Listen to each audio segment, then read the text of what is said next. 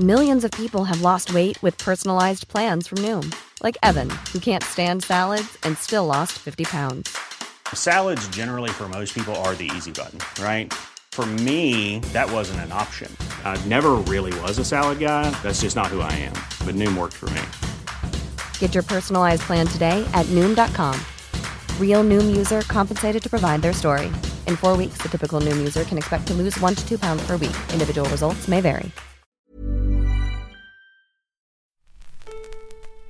C'est qui? Qui? C'est Kikina Studio?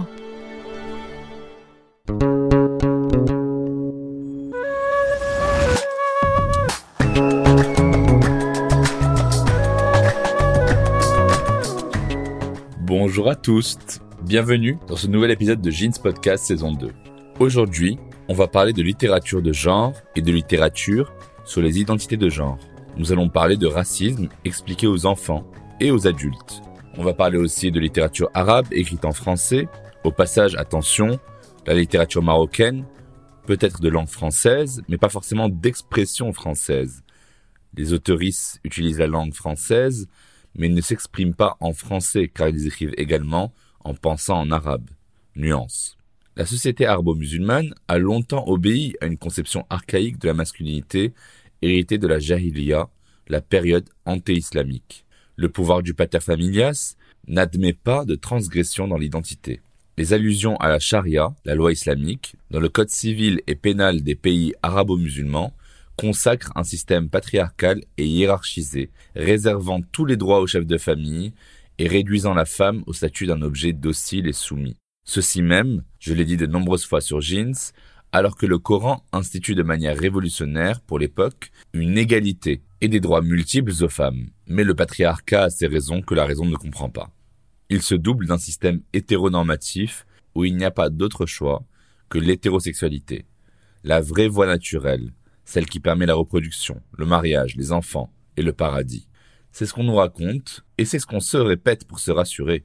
Toute atteinte à cet ordre devient un attentat à la pudeur, un outrage à l'ordre public, un acte impudique ou contre nature, pour ne pas parler de ce qui est de l'ordre du haram et du shaitan. Dans cette norme hétéropatriarcale, les hors-normes étouffent. Comme en Iran, où la binarité est si péremptoire que la famille dénonce et oblige le fils homosexuel à faire une transition de genre pour devenir une femme et pouvoir se marier avec un homme. Absurde. Il faut donc tout sauf l'homosexualité, sinon c'est la pendaison sur place publique. Chaque pays, chaque société, chaque culture se raconte des histoires, et petit à petit, ces narrations, ces mythes, ces légendes, ces lois, ces traditions deviennent l'histoire avec un grand H. En tant que société, nous tissons des récits qui créent une histoire commune et qui se transmet par la parole, de génération en génération. Mais elle se transmet aussi par les enseignements de notre histoire à l'école. La religion s'est transmise d'un archange au prophète, analphabète, et pourtant notre messager. Les récits deviennent aussi des écrits, dans les arts littéraires. La littérature a le pouvoir immense de nous raconter le monde autrement, à chaque page.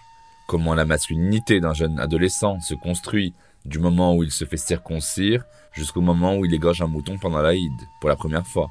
Comment le moment du hammam, le hammam, espace où les corps se mettent à nu, est aussi un rite de passage de la petite enfance au milieu des femmes à l'ordre symbolique de l'homme, le vrai, le poilu, le fort, le grand, le viril. Dans ce cadre aussi oppressif, comment se construit le genre dans nos récits? Comment peut-on dépasser et se libérer des cadres normatifs qui empêchent nos histoires de connaître une nouvelle fin? Alors aujourd'hui, j'ai invité un grand monsieur de la littérature, un grand monsieur tout court. J'ai nommé Tahar Mjelloun. Tahar Mjelloun est un écrivain, peintre et poète franco-marocain, né le 1er décembre 1944 à Fès, au Maroc. En 71, l'enseignement en arabe devient obligatoire. Alors, Tahar décide de s'installer à Paris. Au départ, il ne compte rester que trois ans à Paris, afin de réaliser une thèse de psychiatrie sociale sur les troubles mentaux des immigrés hospitalisés. Mais il reste y vivre beaucoup plus longtemps et plonge dans l'écriture de romans et de poèmes. Sa plume devient de plus en plus engagée. Il se fait connaître du grand public avec L'Enfant de Sable, puis par son roman récompensé du prix Goncourt en 1987, La Nuit Sacrée, avec ses nombreux essais pédagogiques aussi, dont Le racisme expliqué à ma fille, et sa collaboration régulière au sein du journal Le Monde. Ses livres sont publiés dans le monde entier, faisant de lui l'un des écrivains francophones les plus traduits. En 2005, l'auteur entre au palmarès des grands écrivains francophones en recevant le prix Ulysse, récompensant l'ensemble de son œuvre. Il reçoit des mains du président français Nicolas Sarkozy la Légion d'honneur. Il me faudrait en tout cas plusieurs heures pour vous étaler ses accomplissements. Je vous laisse donc la joie de découvrir toutes ses œuvres par vous-même. Cher Tahar, merci d'avoir accepté mon invitation dans Jeans. Je vais aller directement dans le vif du sujet. La sexualité est tabou en terre d'islam, c'est pas une nouvelle. Vous aviez dit un jour que les islamistes rigoristes avaient un problème non résolu avec la sexualité parce qu'ils disent qu'on doit la couvrir, l'empêcher d'être libre, de se montrer. Alors qu'est-ce qu'il faudrait qu'il se passe pour que l'émancipation sexuelle véritable opère dans les pays arabo-musulmans et en particulier euh, au Maroc ben, Le problème de la sexualité euh, existe parce que il n'y a pas de démocratie.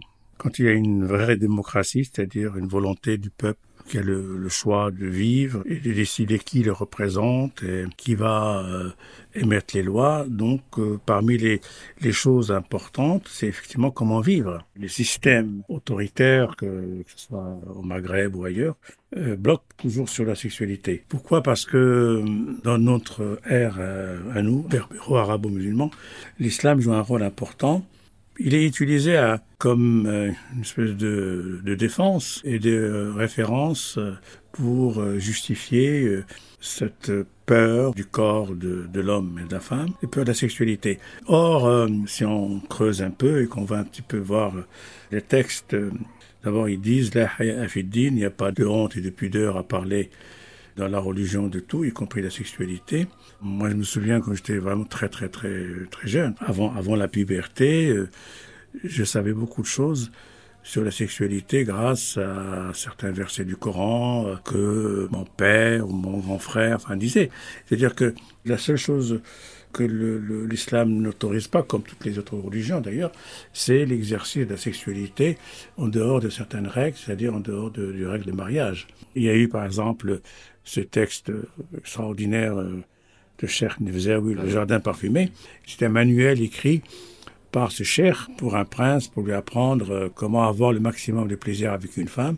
C'est un peu un Kama Sutra pour jeunes. Quand on était adolescent, on s'arrachait ce petit livre euh, jauni par le temps et qui circulait de main en main dans les familles. C'était très amusant de voir toutes les positions que le cher proposait à ce jeune prince pour avoir le maximum de jouissance, dans le mépris total, bien sûr, du corps de la femme qui devient uniquement un outil pour sa jouissance. Donc c'est quelque chose qui est dans l'islam, qui est présent. Évidemment, on n'en parle pas à table.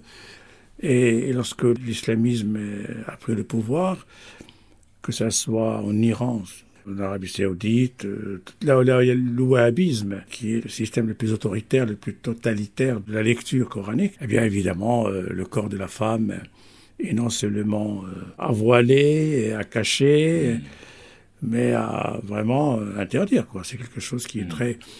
C'est le, le, point nodal de, de, de la pensée euh, rigoriste islamiste. C'est à partir de là.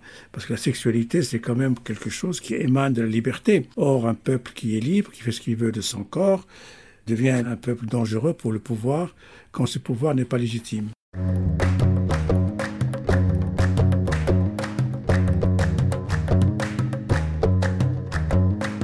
Votre ouvrage Le racisme expliqué à ma fille a été réédité de nombreuses fois depuis 1998. Vous écriviez Un enfant ne naît pas avec le racisme dans la tête. Le plus souvent, un enfant répète ce que disent ses parents ou proches. Si vous deviez expliquer le racisme à des petits-enfants aujourd'hui, en 2023, vous diriez quoi? Oh ben, Je dirais la même chose, ça n'a pas changé. Le racisme est quelque chose qui a toujours été collé à la peau de l'homme. Dès la guerre du feu, les premiers hommes euh, qui se battaient euh, dans les forêts se battaient contre les étrangers parce que l'étranger, c'est lui, euh, celui qui est semblable, mais qui vient vers moi pour me prendre peut-être ma, ma, hutte, mon feu, ma femme, etc. Donc le racisme a toujours existé. Il continue d'exister, sauf que en France notamment, on en parle beaucoup. Et le fait d'en parler, il n'a pas régressé, non, loin de là mais il est devenu quand même euh, comme quelque chose euh, qui relève de l'ordre de l'interdit, parce que la justice s'en est, emparée. Il y a des lois. Parfois il est appliqué, parfois ça peut aller très loin. Mais ce qui a changé, les Maghrébins, les Arabes en général, ont beaucoup payé de leur euh, vie des actes racistes. Moi, je me souviens en 82, je crois, 81, j'avais publié Hospitalité française, un petit livre euh, qui m'avait été suscité, suggéré par un, crime. C'était un enfant de 11 ans qui jouait dans la cour d'un immeuble dans la banlieue parisienne et il y a un homme qui faisait la sieste, qui était dérangé par les cris des enfants. Il s'est levé, il a pris un fusil, il a tué, il a, visé un gosse, il il a tué un maghrébin. Et c'est de là que je me suis dit, qu'est-ce qui a fait que cet homme a été naturellement prendre son fusil et tuer un, un, un gamin parce que ce gamin jouait. Le Pen n'avait pas encore euh, euh, surgi, c'était en 84 qu'il va surgir avec les élections européennes. On a tué beaucoup de beaucoup d'Arabes. Malheureusement, ça, ça, continue, sauf que les victimes euh, qui, qui, sont mortes euh, par racisme, c'est maintenant les Juifs. Depuis 2002, après Mohamed Merah jusqu'à aujourd'hui, il y a une une douzaine de, de, de, juifs assassinés par antisémitisme, ce qui est énorme dans une société quand même moderne, démocratique, etc. Mmh. Donc euh, le racisme est toujours là. Ça ne veut pas dire que les Arabes, euh, on les adore, mais je pense que ça s'est un petit peu dévié et que la violence euh, s'est portée beaucoup plus sur les juifs que sur les, les Arabes et les musulmans tout en ayant une attitude très négative à l'égard de, de l'islam et où on confond islam et islamisme, exprès comme faisait Monsieur Zemmour, lequel disait euh, une femme voilée est une mosquée euh, mobile. Donc euh, il, y a, la haine de l'islam, c'est vrai. Écoutez, pour sortir un peu de France, j'étais en train de dire l'autre jour le, le, dernier livre de Salman Rushdie. Il était dans une réception, il y a longtemps, avant, qu'il soit très célèbre. Réception à Londres. Il y avait des gens comme ça. Et puis il y avait un, un monsieur qui avait l'air d'être important, qui passe, qui lui salue à peine. Au cours de la soirée, euh, il apprend qui était euh. Et il retourne vers lui, il dit Excusez-moi, tout à l'heure, je vous ai un peu salué, je pensais que vous étiez juif. Dans la société anglaise des années 80, avant, avant l'affaire de, du verset satanique. Et puis, dernier exemple, pour vous dire que le racisme, il est un peu euh, partout. C'est le film, euh, l'autobiographie filmique qu'a fait Steven Spielberg dans Fableman, un mmh. film magnifique. Et on voit dans ce film comment le petit Spielberg, qui a 10 ans, est battu dans le collège par d'autres euh, Américains blancs avec une férocité euh, blanche parce qu'il était juif. Mmh. Donc, euh, autour de nous, on regarde ce qui se passe en Chine vis-à-vis -vis des musulmans, en Inde vis-à-vis -vis des musulmans. Mmh. Il y a une haine d'État. Le racisme, c'est pas uniquement une vague de crise dans une société, c'est un état de fait un peu planétaire sans éducation, on serait tous racistes. C'est-à-dire, si on nous a pas dit, attention, c'est semblable, il faut pas le mépriser, si on n'a pas reçu une éducation, soit à l'école, soit dans la famille, le racisme devient quelque chose de, de banal.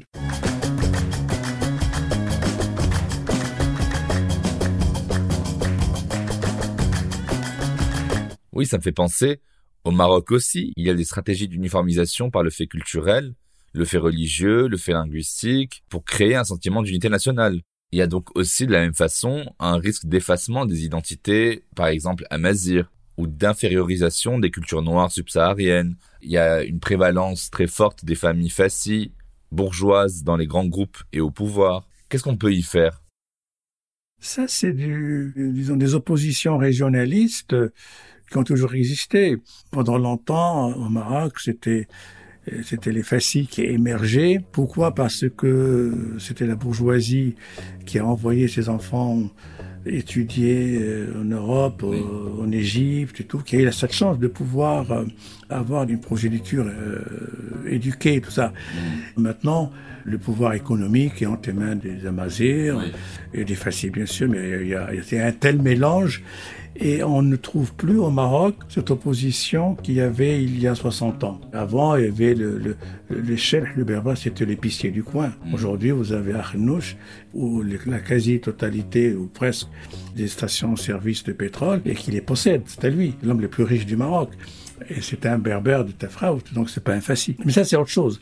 Il faut pas confondre ça avec le racisme, parce qu'il y a le racisme au Maroc euh, qui est réel, qui correspond plus à la définition du racisme, c'est vis-à-vis des Noirs. Toute société confondue, soit le pauvre ou le riche. Il y a, euh, une, attitude négative à l'écart des Noirs.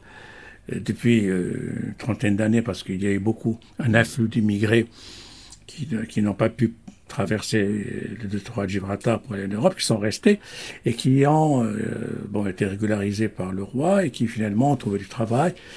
Mais ils ont trouvé du travail, mais pas de logement, trouvé du travail, mais pas de femmes, parce que c'est compliqué. Et ça, évidemment, c'est un racisme euh, quotidien qu'on ne peut pas euh, négliger ni, ni ignorer.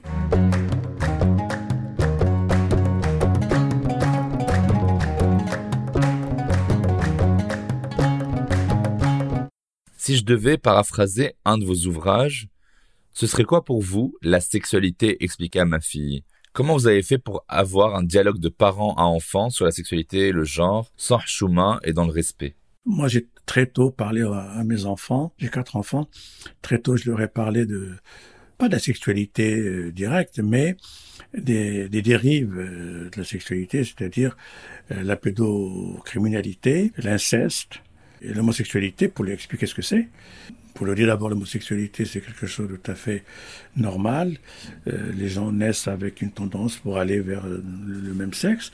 Il n'y a pas à les, les, juger, ni les humilier, ni les, les craindre, etc. Ça, c'est très tôt, j'avais dit ça à mes enfants. Et j'étudiais toujours la phrase de Jean Genet qui est magnifique. Je suis homosexuel comme j'ai les yeux bleus. Ça pour l'homosexualité. Pour la, alors la, ce qu'on appelle la pédophilie, mais j'explique toujours. Pédo, euh, c'est enfant, euh, philo, c'est aimer, mmh. aimer les enfants. Moi, j'aime mes enfants, je suis pas pédophile. Mmh. Mais je dis la pédocriminalité, la pédosexualité. Faut faire attention. Il y a des, il y, a des, il y a des, gens qui ont une sorte de maladie et de perversité, dont les désirs de ces, de ces hommes, de ces femmes se tournent vers mmh. des, des, des, enfants, des proies faciles, etc. Faites attention. Et l'inceste, la même chose, il lui a expliqué que c'était une loi sociale qui fait que la société ne peut exister que lorsque il y a l'interdit sur les membres de la famille. Finalement, chacun fait ce qu'il veut. Je n'ai rien imposé.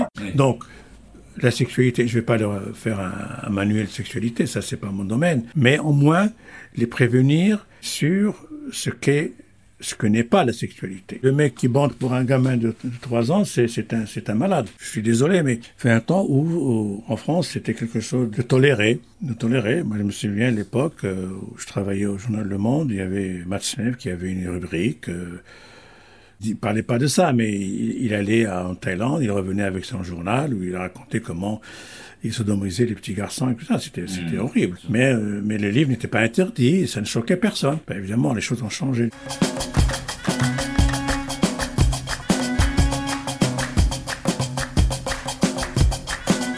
Alors c'est dans votre roman Arruda, en 1973, que l'on voit apparaître l'une des premières évocations des corps intersexes dans la production littéraire marocaine. Vous en parlez comme une union du masculin et du féminin dans un même corps.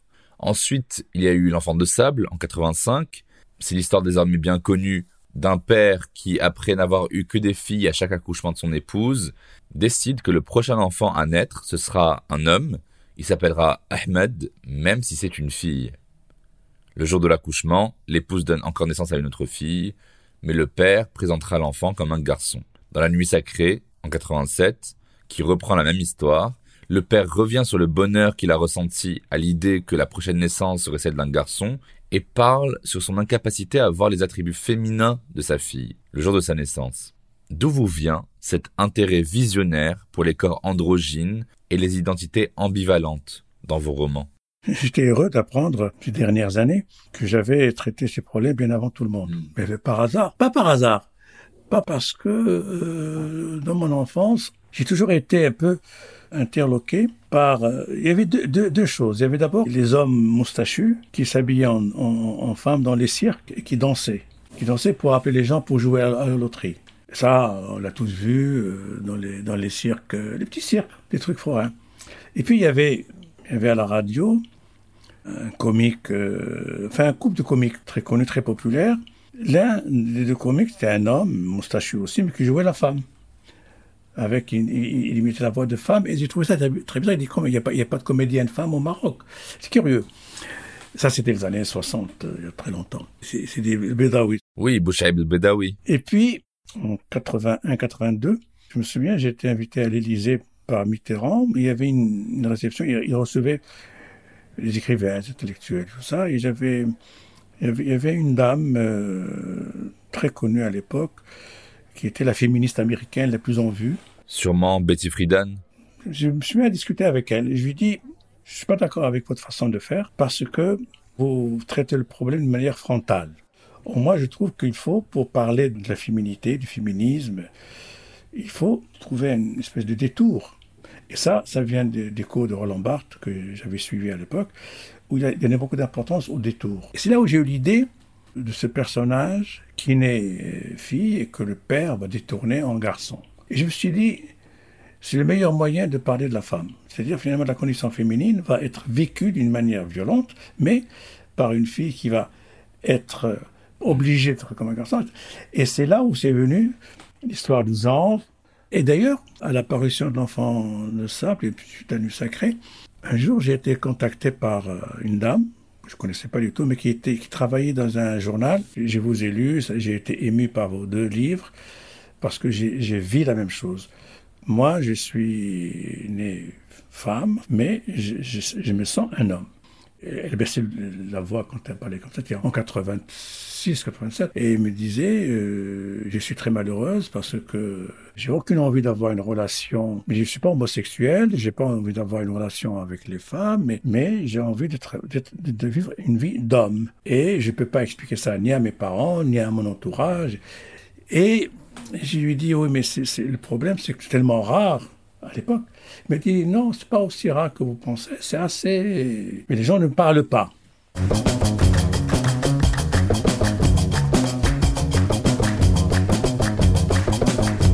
Alors justement, le personnage principal de Zahra se définit elle-même comme un monstre qui tergiverse entre son identité masculine et féminine.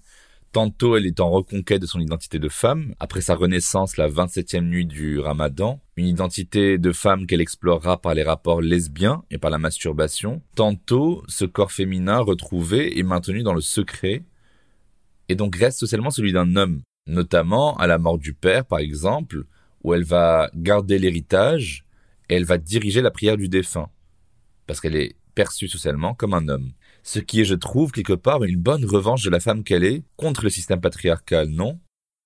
Oui, parce que d'abord, la, première fois où il va faire euh, connaissance de l'acte sexuel, ça pas un viol. Et le viol devient une, une violence qui va la dégoûter à jamais de, de la sexualité. Elle va être une rebelle sur le plan social. Après, elle va essayer d'assumer sa, sa vie de femme, avec notamment cet homme aveugle qui est le seul capable de la voir euh, telle qu'elle est et non pas telle que les autres euh, ont voulu qu'elle soit. D'ailleurs, aujourd'hui, je ne sais pas si ce roman euh, serait possible, parce que ce que j'ai dit sur la, mosquée, la prière, sur les frais et tout ça, j'avais eu des histoires une fois au Caire, parce qu'il avait été traduit bien sûr en arabe, et les gens m'ont attaqué pour me dire comment tu attaques l'islam et tout. Alors à l'époque, on ne parlait pas du tout de attaquer l'islam dans les années 80, on parlait pas, il n'y avait pas d'islamisme. C'est-à-dire que l'islamisme est un phénomène qui est apparu vraiment avec euh, la révolution iranienne.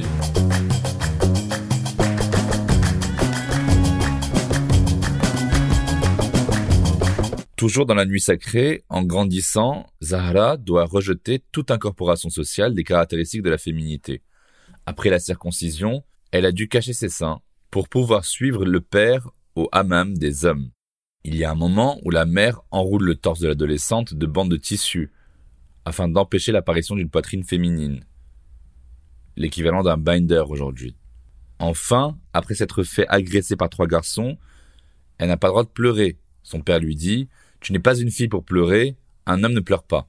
Est-ce qu'on peut vraiment, selon vous, faire en sorte qu'un enfant devienne transgenre? Et est-ce que c'est pas là une violence aussi horrifiante que quand on rejette l'enfant parce qu'il est ou elle est transgenre?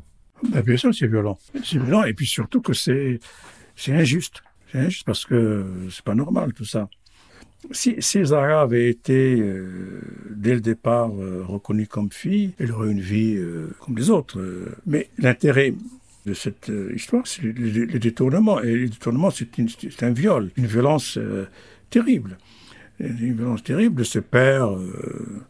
C'est un pauvre type. Oui. C'est pas, ça qui va changer les choses. Et cette euh, fascination qu'il a pour la- avoir des, des, mas- des masculins, des mâles, est, est une part de la société patriarcale euh, méditerranéenne. D'ailleurs, c'est, même pas méditerranéen, c'est partout.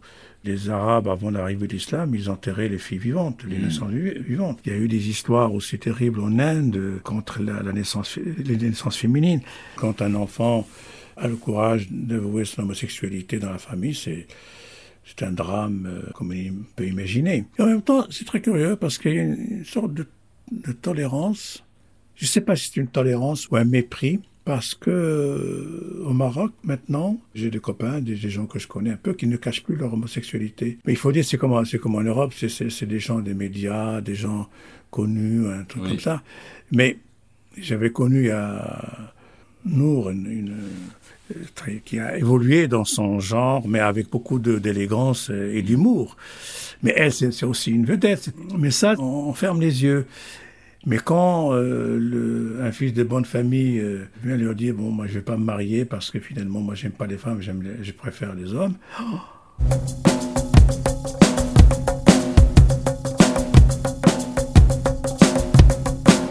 Maroc, beaucoup d'auteurs et d'autrices ont écrit sur la question de l'homosexualité. Avant, il y avait euh, Abdelhaq Salhan sur l'éros maudit. Il y a eu Abdessamad Jalmi d'un point de vue sociologique.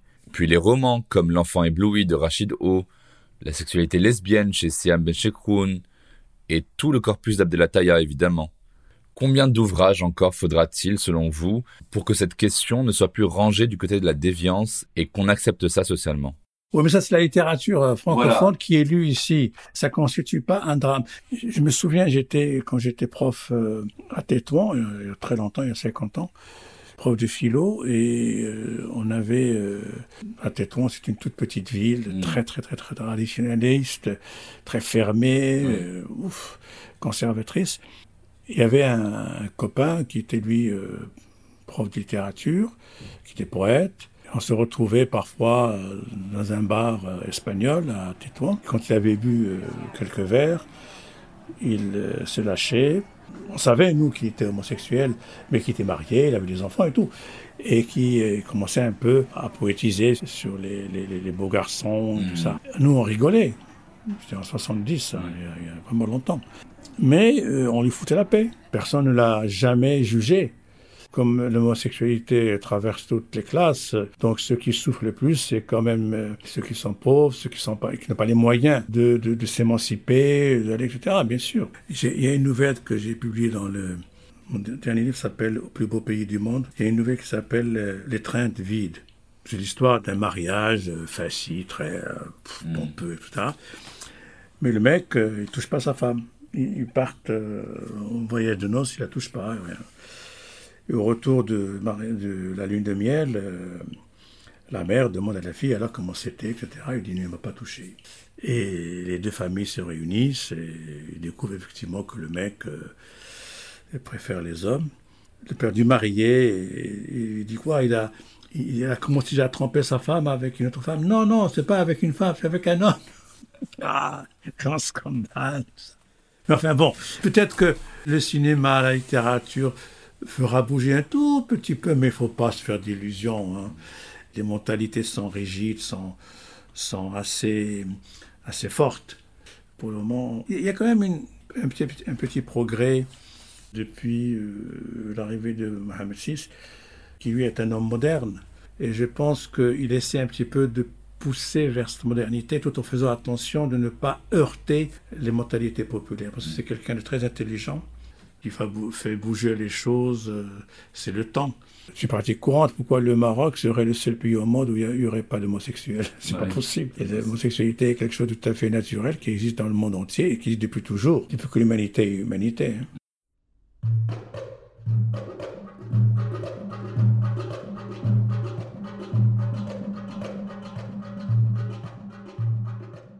Alors vous avez aussi écrit L'ablation à la suite d'un vécu personnel avec le cancer de la prostate. Vous êtes euh, un survivant, alhamdoulilah.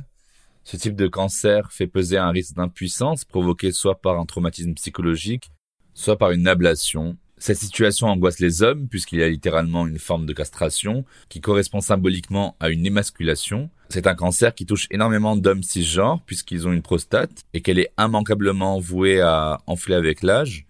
Mais c'est aussi un des cancers qui se soigne le mieux aujourd'hui. Là où je reste bouche bée, c'est à quel point les hommes refusent de se faire dépister parce que le médecin procéderait à un toucher rectal. J'ai eu affaire lors de mes recherches et, et de demandes de témoignages à certains hommes qui préfèrent mourir plutôt que de devoir passer par une pénétration dans l'anus, même médicale. Comment vous expliquez ce phénomène? Vous exagérez un peu.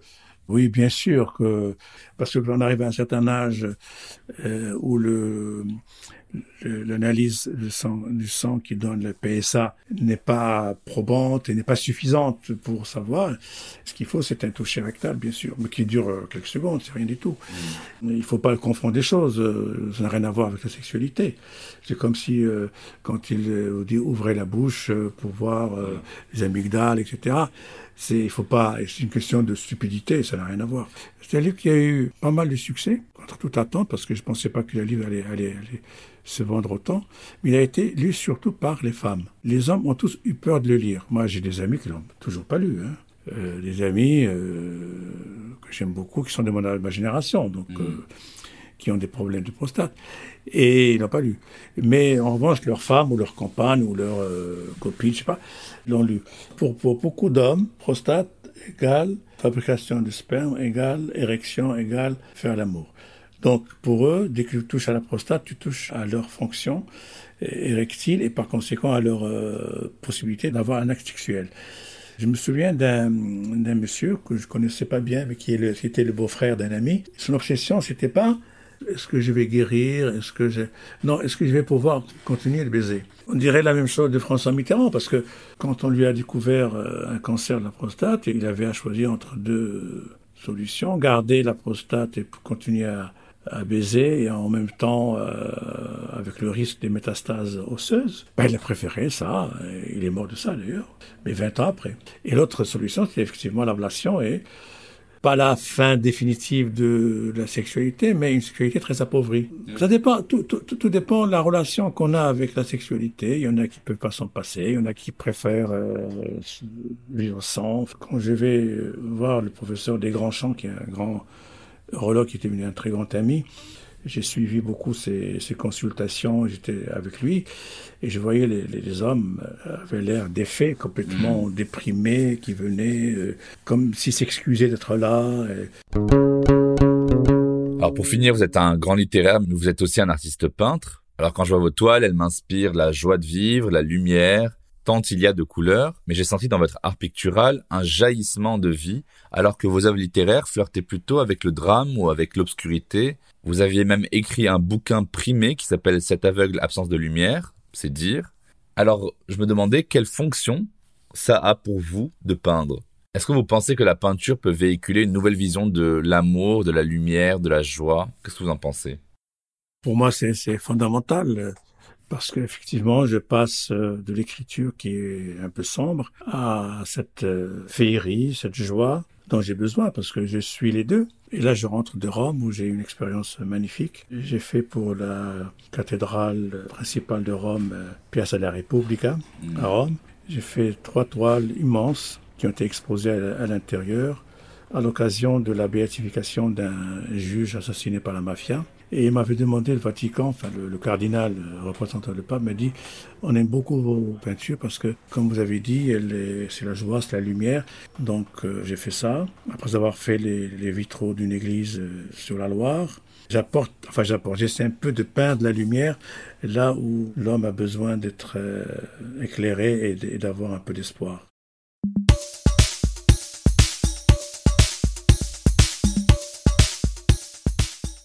On va conclure, mais avant, dans chaque épisode de Jeans, on déconstruit ensemble un mythe ou un mytho qu'on m'a dit ou que j'ai souvent entendu. Je disais à un, de mes oncles que j'étais euh, optimiste de voir les lois changer au Maroc sur la question sexuelle. Il m'a répondu Jamel, réveille-toi. Ici, on n'est pas dans un de tes films ou un de tes livres. Tu rêves en couleur ou quoi? On est un pays musulman. Tu peux raconter autant d'histoires que tu veux, ça changera jamais la réalité. On n'est ni en France, ni aux États-Unis, ni dans une utopie. Qu'est-ce que vous auriez répondu à ma place? Il est un peu pessimiste. Non, cela dit, on n'arrive pas à abolir l'article 489. C'est ça, oui. Parce que cet article-là, il est stupide. Interdire les relations euh, hors mariage ou interdire l'homosexualité, ce n'est pas réaliste parce que dans la réalité quotidienne, les Marocains et Marocains s'en en l'air à, tout bout de champ, et puis les homosexuels vivent euh, cachés, mais bon, ben, on n'est pas les États-Unis, on n'est pas les pays nordiques, c'est vrai. L'islam, chez nous, c'est plus qu'une religion, hein. c'est une morale, c'est un cadre juridique. La preuve pour l'héritage, on ne peut pas toucher à l'héritage, alors que bon, ben, c'est pas logique. Il n'y a aucune raison qu'une qu'une fille euh, ressort la moitié d'une part euh, et que son frère une part entière. C'est, pas, c'est... Donc personne n'ose toucher à ça. Mais dans les faits, euh, les gens se débrouillent. Et les Marocains sont comme ça. C'est une société où on, s'arrange euh, hypocritement. C'est l'hypocrisie qui mène la danse partout, dans tous les domaines. Fais tout ce que tu veux pourvu que ça soit caché. Merci beaucoup, Tad d'avoir pris le temps de répondre à mes questions. De rien.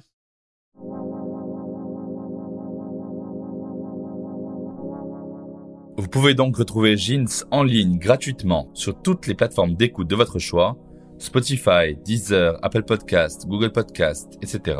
Vous pouvez aussi suivre l'actualité de Jeans sur Instagram, at jeans podcast. Voilà, à la semaine prochaine dans Jeans.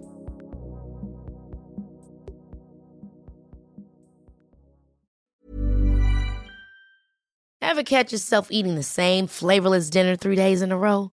Dreaming of something better? Well, HelloFresh is your guilt-free dream come true, baby. It's me, Kiki Palmer. Let's wake up those taste buds with hot, juicy pecan-crusted chicken or garlic butter shrimp scampi. Mm. Hello Fresh. Stop dreaming of all the delicious possibilities and dig in at HelloFresh.com. Let's get this dinner party started.